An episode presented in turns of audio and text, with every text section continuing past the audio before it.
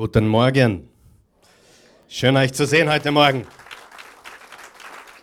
Jawohl. Du bist heute sicherlich zur richtigen Zeit am richtigen Ort und äh, ich denke, heute haben wir einen besonderen Sonntag. Wer ist bereit für ein besonderes Wort, besondere Kraft von oben, Weisheit und Gottes Gegenwart? Wer ist bereit? Gut. Die Botschaft heute Morgen lautet, ist Gott vergesslich? Ist Gott vergesslich?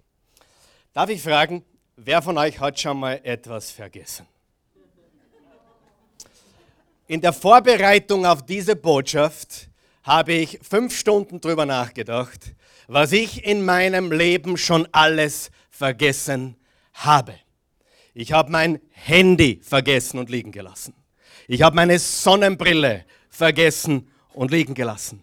Ich habe meinen Reisepass im Flugzeug drinnen vergessen. Ich habe meinen Reisepass ein zweites Mal am Weg zum Flughafen vergessen. Ich habe im Supermarkt in der Parkgarage geparkt und habe dann vergessen, wo ich geparkt habe. Dem ist eh schon passiert.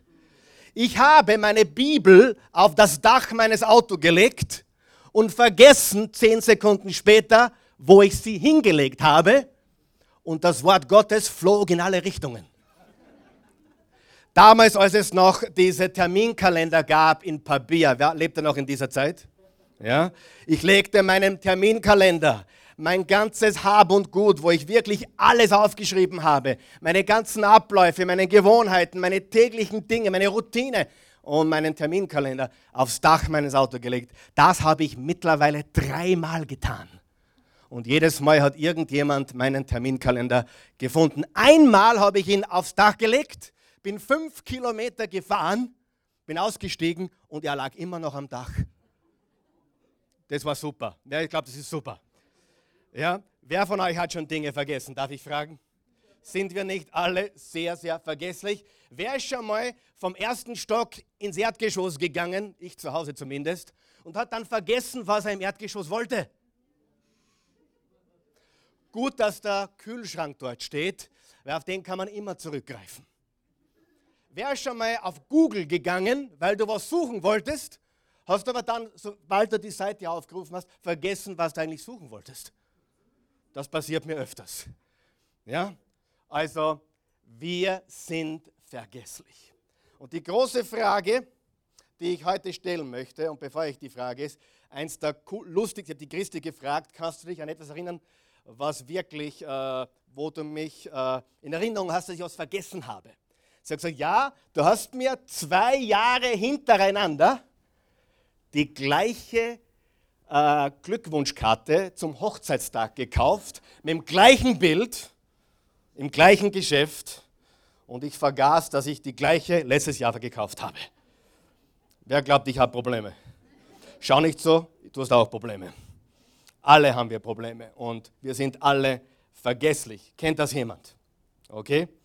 Und die Frage heute Morgen lautet, ist Gott vergesslich? Und die Antwort auf diese Frage wird dich vielleicht überraschen, aber ja, Gott vergisst. Gott ist vergesslich. Darf ich fragen, wer darüber mehr als froh ist, dass Gott vergisst?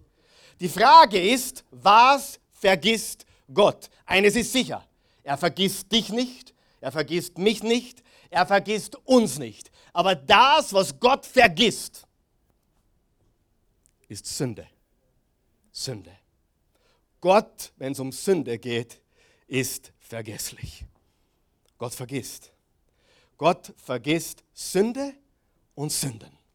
Das ist ein sehr, sehr wichtiger Punkt. Denn Gott vergisst deine Sünde und meine Sünde. Gott vergisst deine Verfehlungen und meine Verfehlungen. Gott vergisst deine Gräueltaten und meine Gräueltaten. Gott vergisst deine Fehler und meine Fehler. Gott vergisst deine Defizite und meine Defizite. Er vergisst unsere. Sünden. Aber das bedeutet nicht, dass er eine himmlische Demenz hat. Gott vergisst nicht so wie wir die Geldbörse oder so wie wir das Handy oder so wie wir unseren Terminkalender oder so wie wir unseren Reisepass. Nein, nein, nein, das ist nicht die Art und Weise, wie Gott vergisst. Hier ist die erste großartige Wahrheit auf deiner Outline zum Mitschreiben oder vorne zum Mitlesen. Großartige Wahrheit, Gott entscheidet sich zu vergessen. Gott entscheidet sich zu vergessen. Sagen wir es gemeinsam? Gott entscheidet sich zu vergessen. Wem geht schon besser heute Morgen? Wer ist froh, dass Gott bewusst Sünde vergisst? Bitte vergiss das nicht, wenn es um andere Menschen geht. Bitte vergiss das nicht, wenn es um die Vergangenheit anderer Menschen geht und wenn es um deine eigene Vergangenheit geht, dass Gott nicht mehr daran denkt. Und das ist etwas Aktives. Noch einmal, es ist keine himmlische Demenz, wo er sich nicht daran erinnern könnte, weil er am Vorabend zu lange aufgewesen wäre. Nein, Gott trifft die bewusste Entscheidung zu vergessen. Er will daran nicht mehr denken. Wer von euch ist verheiratet? Gott sei euch gnädig. Na, das ist das Schönste, was es gibt. Aber wer von euch weiß, in der Ehe muss man ständig vergeben und vergessen. Wenn du das nicht kannst, dann kannst du keine gewinnende, siegreiche Ehe führen. Im Eheleben musst du vergeben und vergessen. Und das heißt nicht, ich kann mich nicht mehr daran erinnern, sondern ich weiß sehr wohl, was passiert ist. Aber ich habe die bewusste Entscheidung getroffen, es nicht mehr hervorkommen zu lassen. Ich habe es vergessen. Okay? In der Bibel steht, Gott trennt unsere Sünden von uns, soweit der Osten vom Westen ist.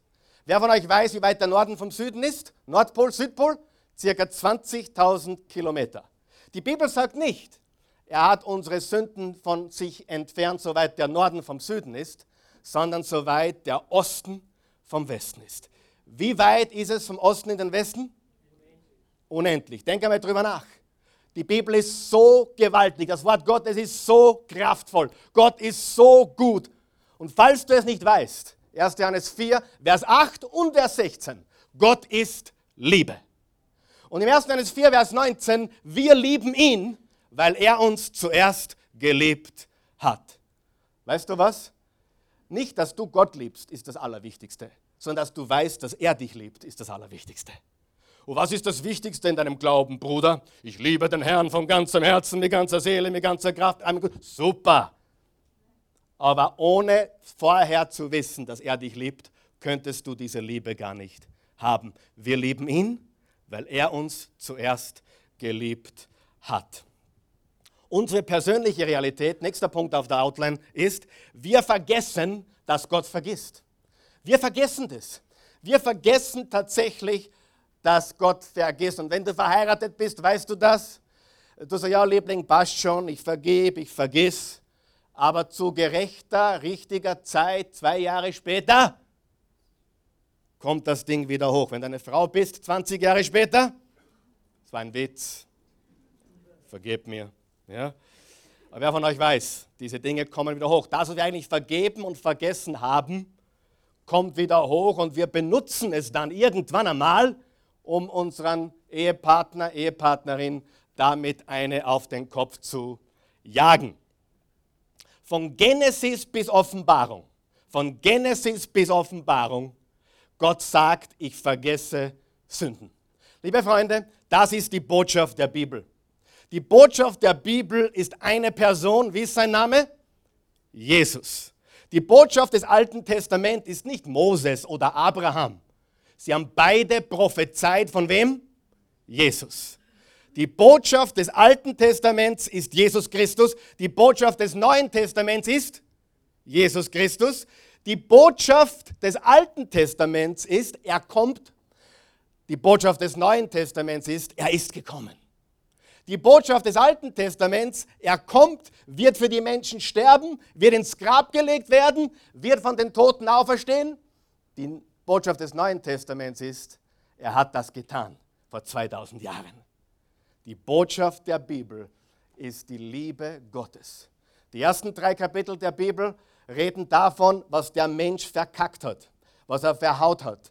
Die restlichen Kapitel der Bibel, 66 Bücher, reden davon, was Gott getan hat, wieder zu reparieren.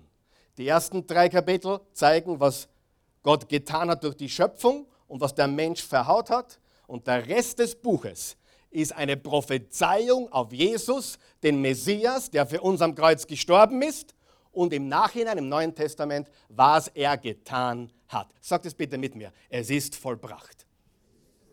Es ist vollbracht. Das waren die letzten Worte am Kreuz oder einer der letzten Sätze am Kreuz, die Jesus gesagt hat. Es ist vollbracht. Bitte schreibt er das irgendwo dazu. Heute auf die Outline. Hier weißt du, ob du es mit einer Religion zu tun hast oder mit echtem Glauben. Das Christentum ist getan. Das eine Wort, was das Christentum beschreibt, ist, es ist getan. Jede Weltreligion und jede Weltphilosophie ist tun, tun, tun, mehr tun. Du musst mehr tun, dass du angenommen bist. Du musst mehr leisten, damit du von mir gerecht gesprochen werden kannst. Und das ist konträr zum Christentum. Das Christentum ist keine Religion. Leider haben viele es zur Religion gemacht. Und leider ist vieles, was wir im Christlichen sehen, eine Religion geworden, Gesetzlichkeit geworden, Gesetze geworden. Aber unser Jesus hat nie beabsichtigt, eine Religion zu gründen, sondern Leben zu geben. Ich bin das Leben, ich bin der Weg, die Wahrheit und das Leben. Ich bin gekommen, damit sie Leben haben und Leben in Fülle. Das ist die Botschaft der Bibel, von Genesis bis Offenbarung. Ich vergesse Sünden. Ist jemand schon glücklich heute? Ist jemand schon glücklicher wie vor fünf Minuten? Darf ich fragen? Ist jemand schon glücklicher wie vor 30 Sekunden? Ich vergesse Sünden, sagt Jesus. Ich vergesse Sünden, sagt die Bibel, dass Gott sagt. Gott sagt dir und mir, ich vergesse deine Verfehlungen. Schauen wir uns das im Wort Gottes an. Ich möchte nur ein paar Beispiele herausgreifen. Du findest es durch das ganze Wort Gottes hindurch. Jesaja 43, Vers 25. Ich, sagt Gott, ich allein bin es, der deine Übertretungen um meiner selbst willen tilgt und nicht mehr, nicht mehr, was? An deine Sünden denkt. Wer von euch glaubt, das ist ein guter Deal? Hm? Ein guter Deal. Äh, ich lese viel von Menschen, die über Leadership schreiben, die über Menschenführung schreiben, unter anderem über einen gewissen Peter Drucker. Er hat Peter oder Peter Drucker geheißen, als er ausgewandert ist nach Amerika in den 30er Jahren. Aber dieser Peter Drucker, ein Wiener, der in Amerika weltberühmt wurde im Bereich Leadership, er ist mit 95 gestorben. Und Pastor Rick Warren erzählt die Geschichte, dass er zu Jesus gefunden hat, als alter Mann. Und ein, ein Businessman, ein, der, der, der der Schöpfer des Qualitätsmanagements, eine Koryphäe. Und er wurde gefragt als 90-Jähriger, warum er endlich so alt Jesus angenommen hat. Und er hat gesagt, ich habe noch nie einen besseren Deal gefunden als die Gnade Gottes. Das Evangelium ist der beste Deal, der mir je untergekommen ist. Ist es ein guter Deal? Er vergibt uns unsere Sünden und er denkt nicht mehr an sie. Äh, die gleiche Übersetzung in einer anderen Übersetzung, äh, also der gleiche Vers in einer anderen Übersetzung, ich bin dir zu nichts verpflichtet, sagt Gott, und trotzdem, sag einmal trotzdem, trotzdem vergebe ich deine Schuld und denke nicht mehr an deine Verfehlungen, weil ich es so will. Okay? In der Einheitsübersetzung der katholischen Kirche steht, ich habe eure Vergehen ausgelöscht. War das klingt gut. Ausgelöscht. Ich habe deine Vergehen deiner Vergangenheit ausgelöscht. Und dann im Hebräer, im Jeremia 31, Vers 34, nächster Vers, niemand muss dann noch seinen Nachbarn belehren oder zu seinem Bruder sagen, lerne den Herrn kennen, denn alle werden dann wissen, wer ich bin, von den geringsten bis zu dem Vornehmsten. Das sage ich der Herr. Ich will ihnen ihren Ungehorsam vergeben und nie wieder, nie wieder oder nie mehr an ihre Schuld denken. Gleicher, gleicher Vers, andere Übersetzung. Ich vergebe ihnen ihre Schuld und denke nicht mehr an ihre Sünden. Mein Wort gilt. Ich weiß nicht, wie es dir geht, aber ich könnte jetzt jubeln. Du auch? Er hat uns unsere Sünden vergeben. Freunde, das ist das Evangelium. Das ist in einer Nussschale das Evangelium. Jesus, der Sohn Gottes, perfekt und vollkommen. Gott wurde Mensch. Johannes 1, Vers 14. Und das Wort ist Fleisch geworden oder Mensch geworden, hat unter uns gewohnt und wir sahen seine Herrlichkeit. Eine Herrlichkeit vom himmlischen Vater voller Gnade und Wahrheit. Voller Gnade und Wahrheit. Das Evangelium ist so gewaltig und so einfach, dass du es verpassen kannst, wenn du nicht den Glauben eines Kindes anwendest. Jesus hat gesagt, wenn ihr nicht werdet wie die Kinder, könnt ihr das Reich Gottes nicht sehen. Warum werden wir ein Kind? Weil ein Kind sagt, okay, ich lasse mich beschenken. Danke Vater, danke Gott, danke, ich vertraue. Weißt du, das ist ein Nachteil. Weißt du, ich muss schon vor, weißt du, es ist ein Nachteil, wenn du gescheit bist rein statistisch gesehen ist es ein Nachteil, gescheit zu sein, um zu glauben und auch im Leben wirklich was weiterzubringen. Bitte, ihr Gescheiten nicht steinigen jetzt. Aber die Statistiken bestätigen, dass je gescheiter du bist, umso mehr stehst du dir selbst. Kennt jemand solche Leute? Es ist die Wahrheit. Du, du täuschst dich gewaltig, wenn du glaubst, die Gescheiten sind die Erfolgreichen. Manchmal wunderst du, wie dumm und erfolgreich. Manchmal wunderst dich, wie simpel und erfolgreich, richtig? Weil die Gescheitheit der Menschen steht nicht nur zwischen ihnen und echten Lebenserfolg und echten Sieg im Leben. Weißt du, sie wissen alles, sie sind so gescheit und haben für alles eine Antwort. Aber um mit Gott weiterzukommen, musst du wissen, auf mein Sündenproblem habe ich keine Antwort. Ich habe keine Antwort auf die Frage, äh, was mache ich mit meiner Schuld? Was mache ich mit meinem Leben nach dem Tod? Aber du hast ein großes Problem, wenn dir dein Kopf dazwischen steht. Gott sei Dank gibt es auch brillante Menschen, die mittlerweile wissenschaftlich bewiesen haben, dass Jesus wirklich auferstanden ist. Lies einmal Josh McDowell, ein brillanter Professor, Dr. Dr. Josh McDowell die Bücher, die er geschrieben hat, beweisen unwiderlegbar, dass Jesus gelebt hat und dass er gestorben ist und wieder auferstanden ist. Hey, ich glaube es, weil es in der Bibel steht. Aber wenn es jemand von säkularer Geschichte auch beweisen kann, dann hilft mir das ein bisschen noch dazu, oder? Ja? Und das ist wirklich, wirklich eine ganz wichtige Wahrheit. Ähm, Im Hebräer 8, Vers 12 steht, Alle bereit? Alle gut drauf? Alle? Okay. Gut noch Fragen? Hebräer 8, Vers 12. Ich vergebe ihnen ihre Schuld und denke nicht mehr an ihre Sünden. Ist das nicht gewaltig, Freunde? Ist das nicht gewaltig? Ist das nicht übernatürlich? Ist das nicht unglaublich? Und da kommen Christen daher, ich brauche ein Wunder. Freunde, es ist ein Wunder, dass Jesus dir deine Sünden vergeben hat und dass er deine, deine Sünden vergessen hat. Der Einzige, der dich immer wieder an die Vergangenheit erinnert und sie hochbringt, ist laut Offenbarung 12, die Bibel nennt ihn Satan. Lesen wir das? Und Satan ist nicht irgend so ein Typ mit zwei Händeln und einer dreizackigen Gabel, sondern es ist der Geist der Finsternis. Es ist die gegnerische Seite. Es ist das Böse. Es ist der Feind Gottes, wenn du so möchtest. Lies die Offenbarung. Äh, wenn du nicht, an, nicht glaubst, dass es einen Teufel gibt, dann bitte erklär mir, was in der Welt abgeht. Viele fragen sich, was ist da in der Welt los? Wo ist Gott? Gott ist immer dort, wo er gewesen ist. Nur eine ganz wichtige Frage. Warum lehnt Europa Gott ab? Und dann fragt man sich, wo bist du? Das ist doch pervers, oder? Wenn du mich ablehnst und sagst, hey Karl Michael, ruf mich nicht mehr an, ich will von dir nichts hören, und dann gerätst du in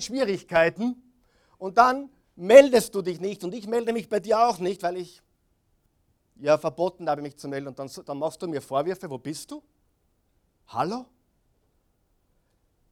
Die, die Gottlosen lehnen die, den Herrn ab und fragen sich dann, wo bist du? Amerika hat Gebet aus den Schulen verbannt und fragen sich, Gott, wo bist du? Freunde, wir leben auf einem Planeten, den wir Menschen uns selbst so zugerichtet haben. Ich sage das noch einmal.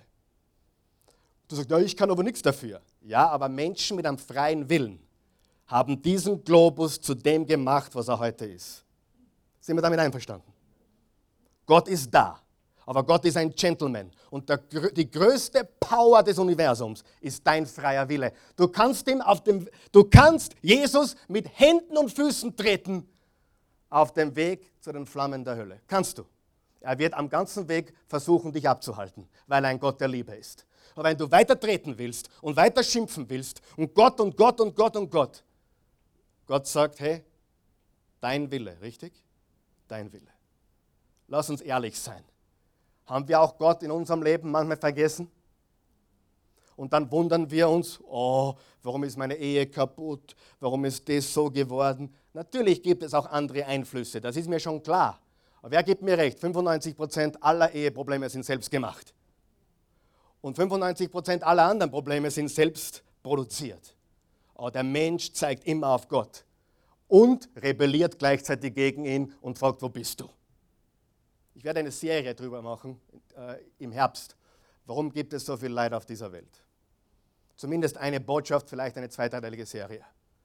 Aber es ist klar, dass Gott ein Gott ist, der uns einen freien Willen gegeben hat, der uns liebt und dass du heute hier bist oder zuschaust oder zuhörst und diese Botschaft vernimmst, zeigt, dass Gott mit dir nicht fertig ist, sondern will, dass du verstehst, er denkt an deine Sünden nicht mehr. Halleluja.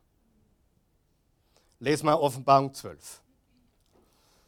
Daraufhin hörte ich eine mächtige Stimme. Also Johannes der Offenbarer, Johannes der Schreiber der Offenbarung, der Apokalypse, äh, daraufhin hörte ich eine mächtige Stimme im Himmel rufen, jetzt ist der Sieg errungen. Der Sieg ist errungen. Gott hat seine Macht unter Beweis gestellt. Die Herrschaft gehört ihm. Wer, wem gehört die Herrschaft? Gott. Von jetzt an regiert der, den er als König eingesetzt hat. Wie heißt er? Christus. Denn der, der unsere Brüder und Schwestern anklagte, ist aus dem Himmel hinausgeworfen worden. Was hat der getan? Anklage. Sag einmal Anklage. Was wurde mit dem Ankläger getan? Er wurde aus dem Himmel geworfen.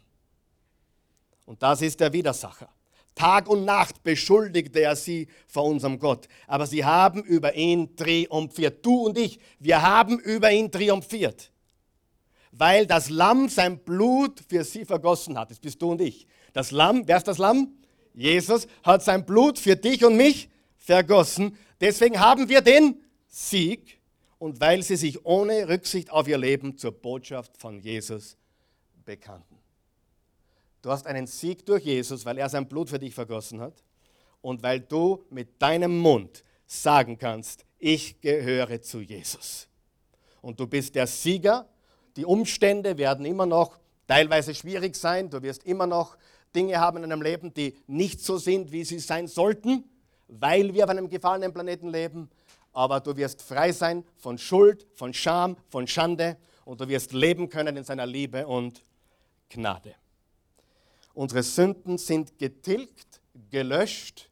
Wer hat auf seinem Computer schon mal was gelöscht? Ich habe einmal eine halbe Stunde vor, dem Sonntag, vor der Predigt, ohne sie zu speichern, meine gesamte Predigt gelöscht. Und niemand von euch hat es gemerkt. und es war vielleicht sogar einer der besseren. Aber wer von euch weiß, gelöscht ist gelöscht. Weg. Deleted. Delete.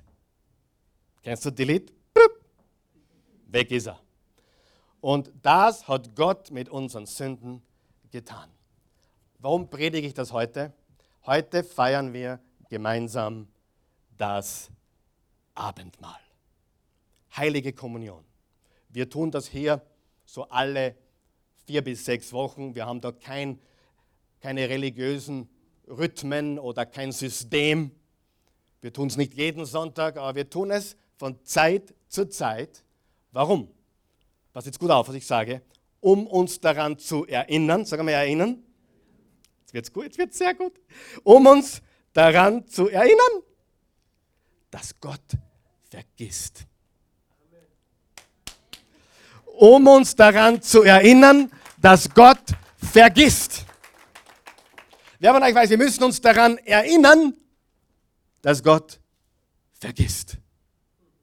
Weil viele vergessen, dass Gott vergisst. Und deswegen haben wir diese Schamgefühle, Schandgefühle. Wir prügeln uns selbst und gehen schwer mit anderen ins Gericht. Du kannst von einem ausgehen. Die verurteilenden Christen sind die, die die Gnade Gottes noch nicht verinnerlicht haben. Jemand, der die Gnade Gottes verinnerlicht hat, ist ein gnädiger Mensch, richtig? Ein erbarmungsvoller Mensch, ein liebevoller Mensch, kein verurteilender Mensch. Wir reden hier von, nicht von Gesetzlichkeit, sondern von einer Beziehung zu Gott. Nicht von Religion, sondern von einer Relationship. Jesus hat uns zwei Sakramente gegeben. Das Abendmahl und die Taufe. Die Taufe passiert irgendwann einmal, nachdem du gläubig geworden bist, nicht als Baby.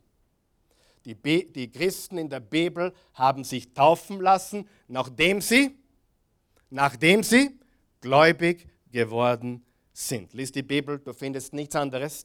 Du findest keine Kindestaufe. Ich finde sie süß, die Kindestaufen, und ich finde es super fürs Fotoalbum und es ist eine coole Familientradition. Immer wenn Leute zu mir kommen, was soll ich tun, Pastor? Wir wissen die Wahrheit, aber die Familie, die Oma, der Opa, sage ich, du, Jesus will die Oma und den Opa nicht vom Kopf stoßen. Okay? Es gibt nämlich ein paar so übrig eifrige Christen. Oh, ich, ich darf nicht mehr mein Kind in die katholische Kirche bringen, weil das ist unbiblisch. Freund, Gott ist viel gnädiger als du und ich. Amen. Gott ist viel verständnisvoller. Und vor allem, wenn es der Oma hilft, irgendwann einmal auch zu verstehen, es geht nicht um die Kindestaufe, sondern um echten Glauben, dann sind wir bereit, mit der Oma in die Kirche zu gehen. Amen. Halleluja. Ganz unkompliziert. Ich weiß, manche gesetzlichen Christen verstehen das nicht, aber wir sind, das ganz unkompliziert. Ich gehe ein und aus in der katholischen Kirche. Ich, gehe sogar beten im Stephansdom, habe ein geheimes Kämmerchen dort, das ich niemandem ver verrate, außer meinen aller, allerbesten Freunden, zu denen ihr alle gehört. Aber heute sage ich es euch nicht. Ähm, Gott wohnt in keinem Gebäude. Die Kirche ist kein Gebäude. Gott ist sichtbar in Jesus und du und ich, wir Menschen sind die Kirche. Wir sind ein Leib von Gläubigen und wir sind die Kirche. Die Fußballmannschaft an Rapid Wien ist nicht das Hanapi-Stadion. Rapid Wien ist die Fußballmannschaft. Amen. Großer Unterschied. Ja? Nicht St. Hanapi. Jetzt heißt es eh Allianz Arena. Aber trotzdem, Rapid ist nicht die Allianz Arena. Ähm, ich glaube, Bayern München heißt auch Allianz Arena, oder? Na, Weststadion, keine Ahnung, wie es heißt, ist wurscht. Auf jeden Fall, nicht das Stadion ist die Fußballmannschaft, sondern die Mannschaft. Nicht das Gebäude ist die Kirche, sondern die Mannschaft. Würde dieses Gebäude abbrennen, würde man nächsten Sonntag uns woanders treffen. Wer ist dafür? Und wir hätten nicht einmal ein Problem damit, richtig? Warum? Weil dieses Gebäude nicht die Kirche ist. Es ist ein Fernsehstudio ein altes Küchenfabriksgebäude. Aber dürfen wir uns versammeln im Namen Jesu? Hilft es jemand heute? Jesus hat ein perfektes Leben geführt. Jesus war vollkommen, der einzige Mensch, der je gelebt hat. Gottes Sohn wurde Mensch. Was heißt das? Jesus hat nie einen Elfmeter verschossen. Jesus hat nie einen Doppelfehler gemacht. Er hat nie einen Freiwurf daneben gehaut. Er hat im American Football nie gefummelt. Jesus war 100 Prozent. Ohne Fehler. Moralisch, ethisch, in jeder Hinsicht. Er hat vollkommen gelebt Er ist freiwillig gestorben für dich und für mich und triumphierend auferstanden. Das Brot, das wir heute nehmen, und übrigens jeder, der an Jesus glaubt, Kirchengehörigkeit hin oder her, ist völlig egal. Jeder, der glaubt, darf heute teilnehmen. wenn du heute gläubig wirst, bist du Teil der Kirche, Teil der Gemeinde, Teil der Familie Gottes. Du darfst heute teilnehmen. Ihr habt darüber nachdenken müssen. Es gibt christliche Kirchen, da wirst du vom Abendmahl ausgeschlossen. Stell dir das einmal vor weil du geschieden bist, weil du dies oder jenes getan hast, weil du rebelliert hast. Du wirst vom Abendmahl ausgeschlossen, das Fest oder das, die Gedenkfeier, das Gott vergisst, darfst du nicht mitnehmen, äh, mitmachen. Komisch, oder? Bei uns darfst du, wenn du glaubst und du deine Sünden bereust, sagst, Herr Jesus, ich bin ein Sünder, es tut mir leid, ich möchte, dass du mich reinwäscht, darfst du in dem Moment teilnehmen an der Kommunion. Menschen bilden sich ein, zu urteilen, ob jemand die Kommunion nehmen darf oder nicht. Und ich sage dir, das Fest ist das Vergessfest. Wir erinnern uns daran, dass Gott vergisst. Nicht, wir denken daran, was wir alles falsch gemacht haben. Und so funktioniert es in vielen Kirchen. Kommt darauf an, wie du gesündigt hast ob du mitfeiern darfst oder nicht. Wer sieht, dass das komplett verkehrt ist zum Evangelium? Na, jetzt pass auf. Ich bin der absoluten Überzeugung, im ersten Korinther steht, dass wir, bevor wir es einnehmen, unser Herz ins Reine bringen sollten. Okay? Das heißt nicht, hey, ist eh wurscht, was ich mache. nein, das ist ein komplett falsches Denken. Verstehst du? Je mehr du von Gottes Liebe und Gnade erfährst, umso mehr willst du ihn lieben und so, so handeln, wie er will. Richtig? Nicht umgekehrt. Die Botschaft vom Kreuz und der Gnade sollte sich zu ihm bringen, nicht weg von ihm. Das Brot symbolisiert den Körper Jesu, seine Vollkommenheit. Er hat seinen Leib für uns hingegeben und das Blut ist das Blut des Lammes. Und wir wissen aus der Bibel und auch äh, von der Wissenschaft, das Leben ist im Blut. Und das Blut ist der Preis für Leben. Und deswegen hat Jesus am Kreuz sein Blut für uns vergossen, um für unser Leben zu bezahlen, damit wir vom Tod ins Leben kommen Wir sind voller Ungerechtigkeit in uns selbst. Groß ist die Kluft zwischen Gott und dem Menschen. Und Jesus kam, um diese, diese Kluft zu überbrücken. Überbrücken. Die Bibel sagt im 1. Timotheus 2,5, er ist der Mittler, er ist die Brücke. Eine unüberwindbare Kluft. Jesus hat sie überbrückt. Das Leben ist im Blut. Jesus hat es getan, es ist vollbracht. Das Abendmahl hat uns Gott deswegen gegeben, damit wir erkennen, was Jesus getan hat und weil Gott weiß, dass wir Menschen leicht vergessen. Er weiß, dass wir leicht vergessen und darum hat er ein Fest eingeführt, damit wir uns daran erinnern, dass er vergisst. Ich liebe es. Wir erinnern uns daran, dass er vergisst. Ist das nicht cool? Nicht, wir feiern Abendmahl, damit ich endlich wieder in der letzten Reihe sitze, nicht mitmachen darf und wieder an meine Scham erinnert werde. Nein, Römer 8, Vers 1. Es gibt keine Scham und Schande und Verdammnis für die, welche in Christus sind. Wir haben alle gesündigt, aber Gott vergisst. Er wäscht uns rein durch das Blut Jesu. Jesus hat uns die Taufe gegeben und die Kommunion gegeben. Und beides symbolisiert das Gleiche. Neuheit und Reinheit. Schreibt ihr das auf. Neuheit und Reinheit. Die Taufe symbolisiert, du bist mit Jesus gestorben und begraben und du kommst als neuer Mensch heraus. Neuheit und Reinheit. Sagen wir es gemeinsam?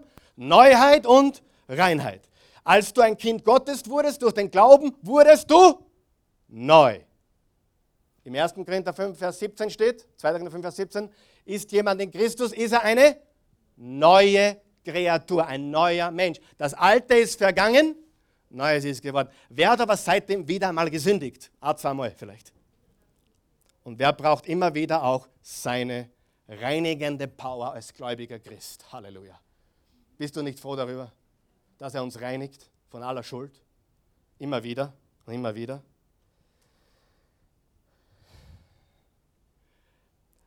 Noch etwas ganz Wichtiges. Na, noch nicht. Noch etwas noch Wichtigeres.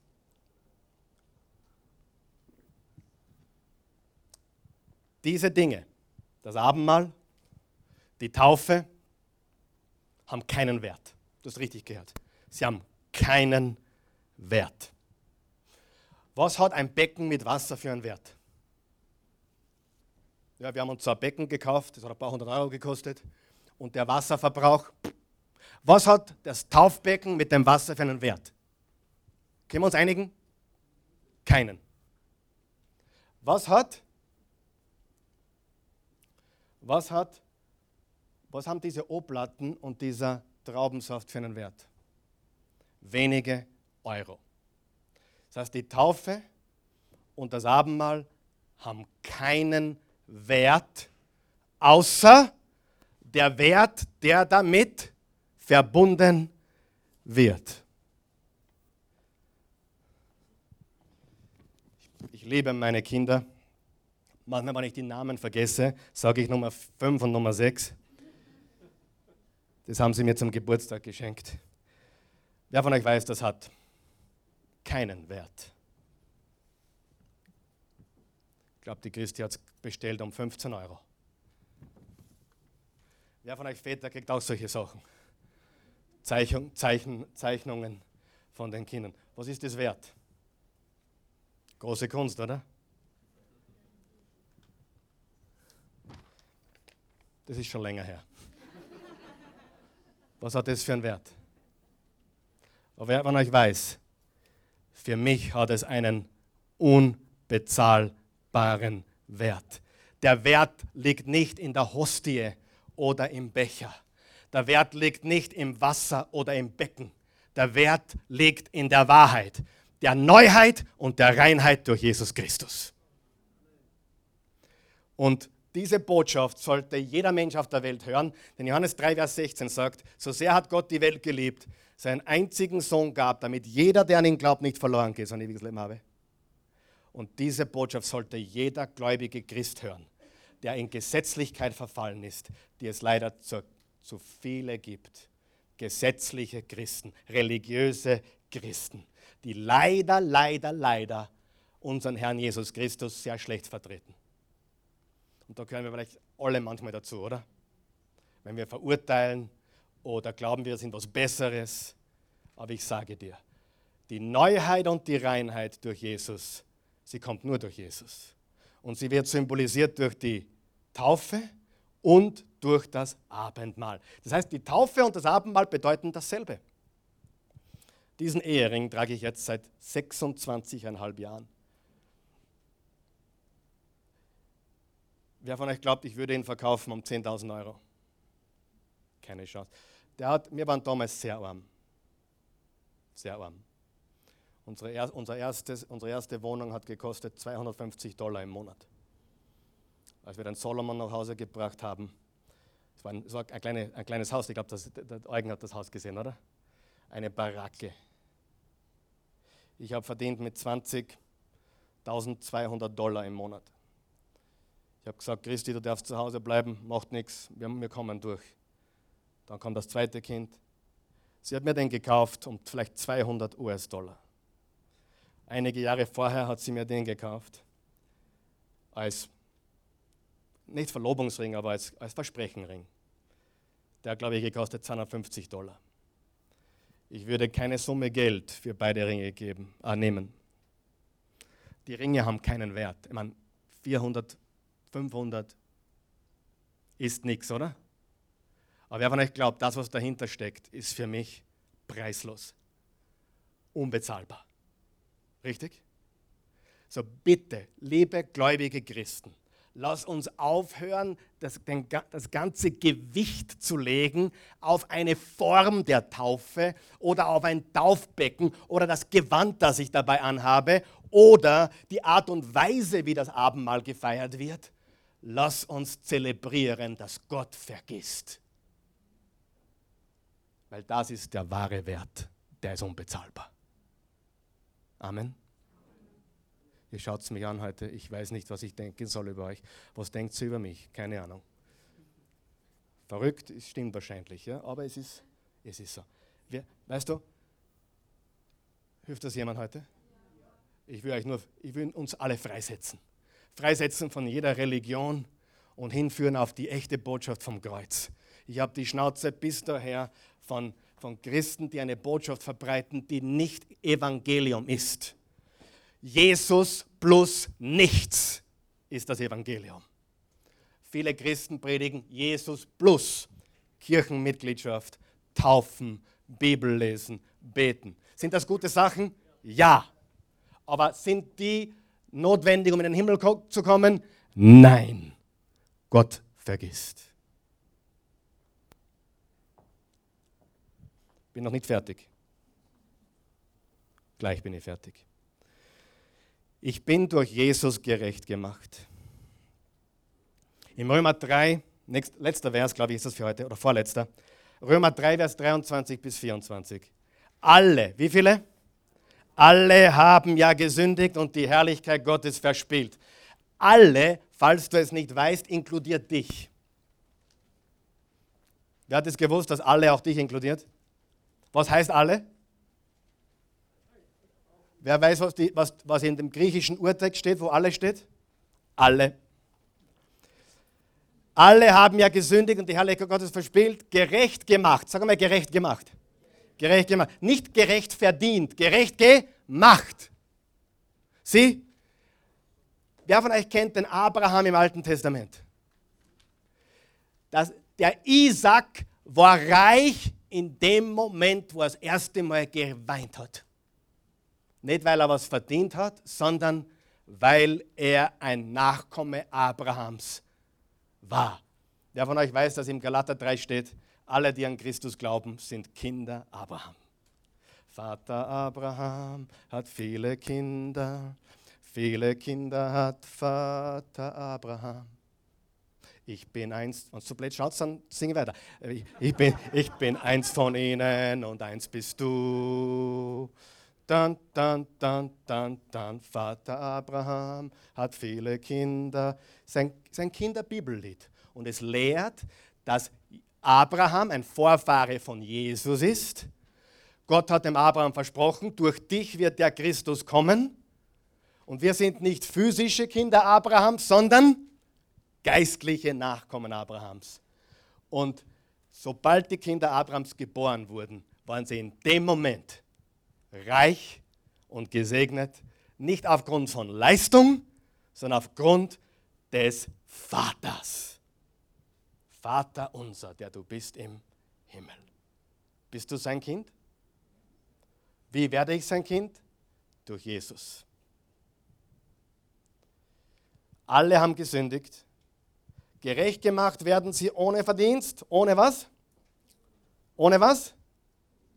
ohne Verdienst aus seiner, gehöft's mal ein bisschen, nicht einschlafen, bin gleich fertig. Ohne Verdienst aus seiner Gnade durch die Erlösung in Jesus Christus. Hast du gewusst, dass die Bibel alle verpetzt? Alle. Zu mir kommen manchmal Leute und sagen, du Karl Michael, was der? Wir haben es ziemlich beieinander. Du sollst meine Tochter kennenlernen oder meinen Sohn kennenlernen oder, oder meine Familie kennenlernen. Immer wieder kommen Leute zu mir und wollen mich beeindrucken. Und dann tue ich sie immer entwaffnen. Sag, echt? Boah, so gut bin ich nicht. Du hast anscheinend weniger Probleme als ich. Die Bibel verbetzt alle. Lesen wir es gemeinsam. Alle haben gesündigt. Hast du gewusst, dass die Bibel jeden verbetzt? Ah, du bist gut. Nein, nein. Alle haben gesündigt. Das nächste Mal, wenn jemand zu dir kommt und will dich beeindrucken, wie gut er ist, sagt, ach so, Du gehörst wahrscheinlich nicht zu alle. Du bist vielleicht die Ausnahme von alle. Meine Bibel sagt, alle haben gesündigt. Die Bibel verbetzt die Mutter Teresa. Die Bibel verbetzt den Papst Franziskus und auch den Benedikt. Die Bibel verbetzt dich und mich.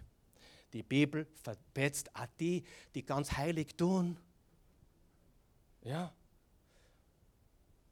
Richtig? Alle. So.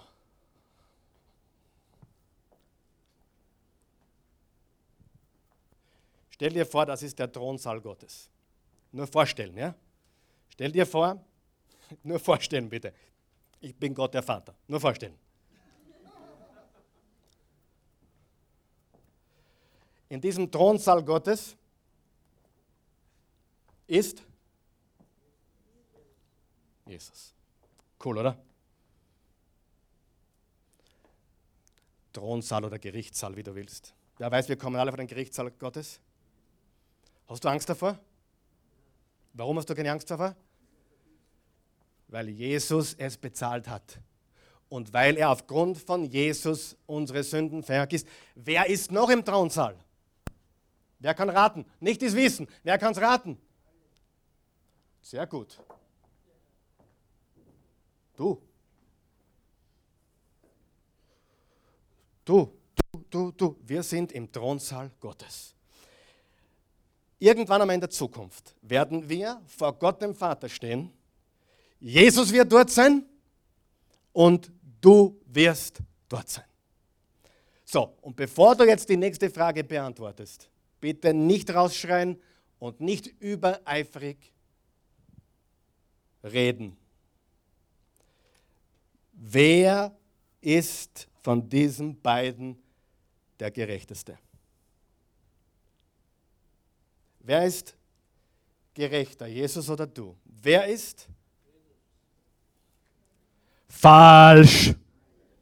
Falsch. Ah, da ist er gescheiter. Die richtige Antwort ist beide. So, warum? Jesus ist für uns ans Kreuz gegangen und hat unsere Sünde getragen. 2. Korinther 5, Vers 21. Er hat den, der von keiner Sünde wusste, für uns zur Sünde gemacht, damit wir Gerechtigkeit Gottes würden durch Christus. So, ich brauche Hilfe kurz. Alexander, kommst kurz. Hans? Jung und jünger? so dass die Kamera gut sieht, ja. So. Durch Jesus sind wir genauso gerecht wie er. Vollkommen vergeben, vollkommen reingewaschen von aller Schuld. Wenn Gott dich sieht, sieht er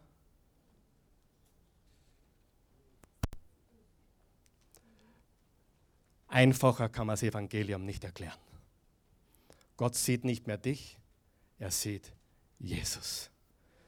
Du lebst in ihm, du bist in ihm, du gehörst ihm. Ist jemand in Christus, ist er ein neuer Mensch. Am Kreuz ist das passiert.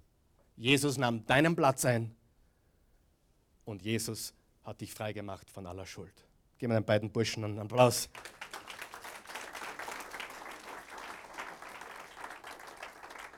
Eine komplette Löschung.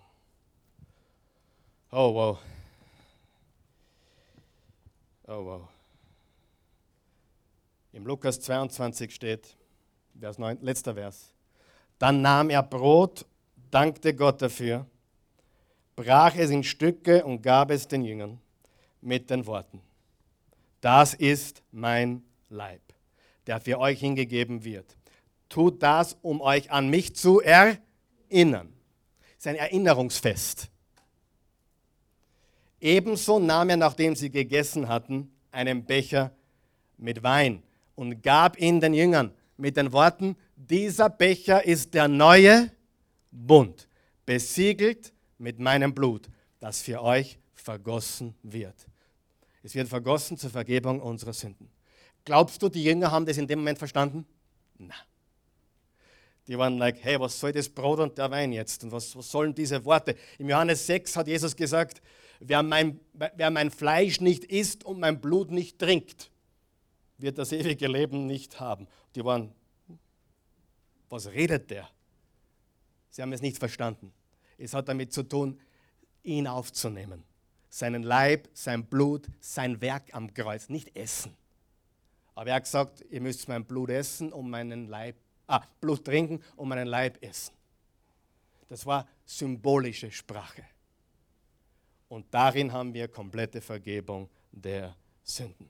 Die ganze Bibel, von vorne bis hinten, ist Vergebung, ist Jesus, ist Gott vergibt unsere Sünden.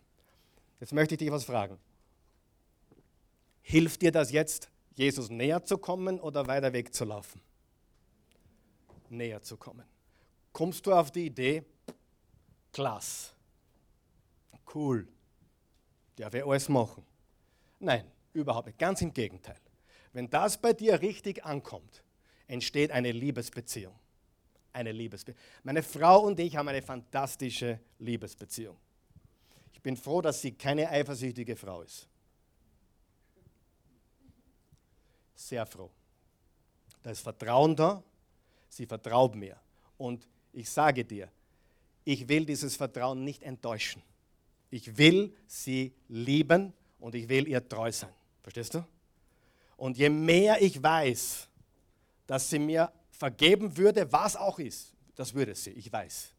Sie würde mir alles vergeben. Ich würde ihr auch alles vergeben. Aber das, das treibt mich nicht weg von ihr zu anderen Frauen, sondern zu ihr, allein mit ihr. Amen. Und ich sage dir, wenn du weißt, dass du, pass auf jetzt, positionell so gerecht wie Jesus bist, positionell, dann willst du praktisch so leben, wie es ihm gefällt. Sie praktisch machst du viele Fehler, Fra praktisch tust du viele Ungerechtigkeiten, praktisch mache ich viel Müll. Aber positionell bin ich Gottes Gerechtigkeit. Und das veranlasst mich, mehr und mehr so zu leben, leben zu wollen. Halleluja. Lass uns aufstehen. Danke, Jesus. Danke, Jesus. So. Ich möchte den David und den Eugen bitten, mir zu helfen heute Morgen. Lass uns beten. Lass uns jetzt wirklich Gott loben und preisen. Lass uns still. Wir brauchen jetzt nichts Lautes machen. Wir werden jetzt auch nicht singen oder sonst was. Ich will, dass wir Gott anbeten. Dass wir uns daran erinnern, dass er vergisst. Wenn du hier bist und hast noch keine persönliche Beziehung zu Jesus, noch keine persönliche Beziehung zu Jesus, Traut euch Burschen, links und rechts. Äh, keine persönliche Beziehung zu Jesus. Du bist, du bist noch nicht zu dem Punkt gekommen bis heute, wo du sagst, Jesus Christus, sei mein Herr, sei mein Erlöser, sei, sei mein Gott.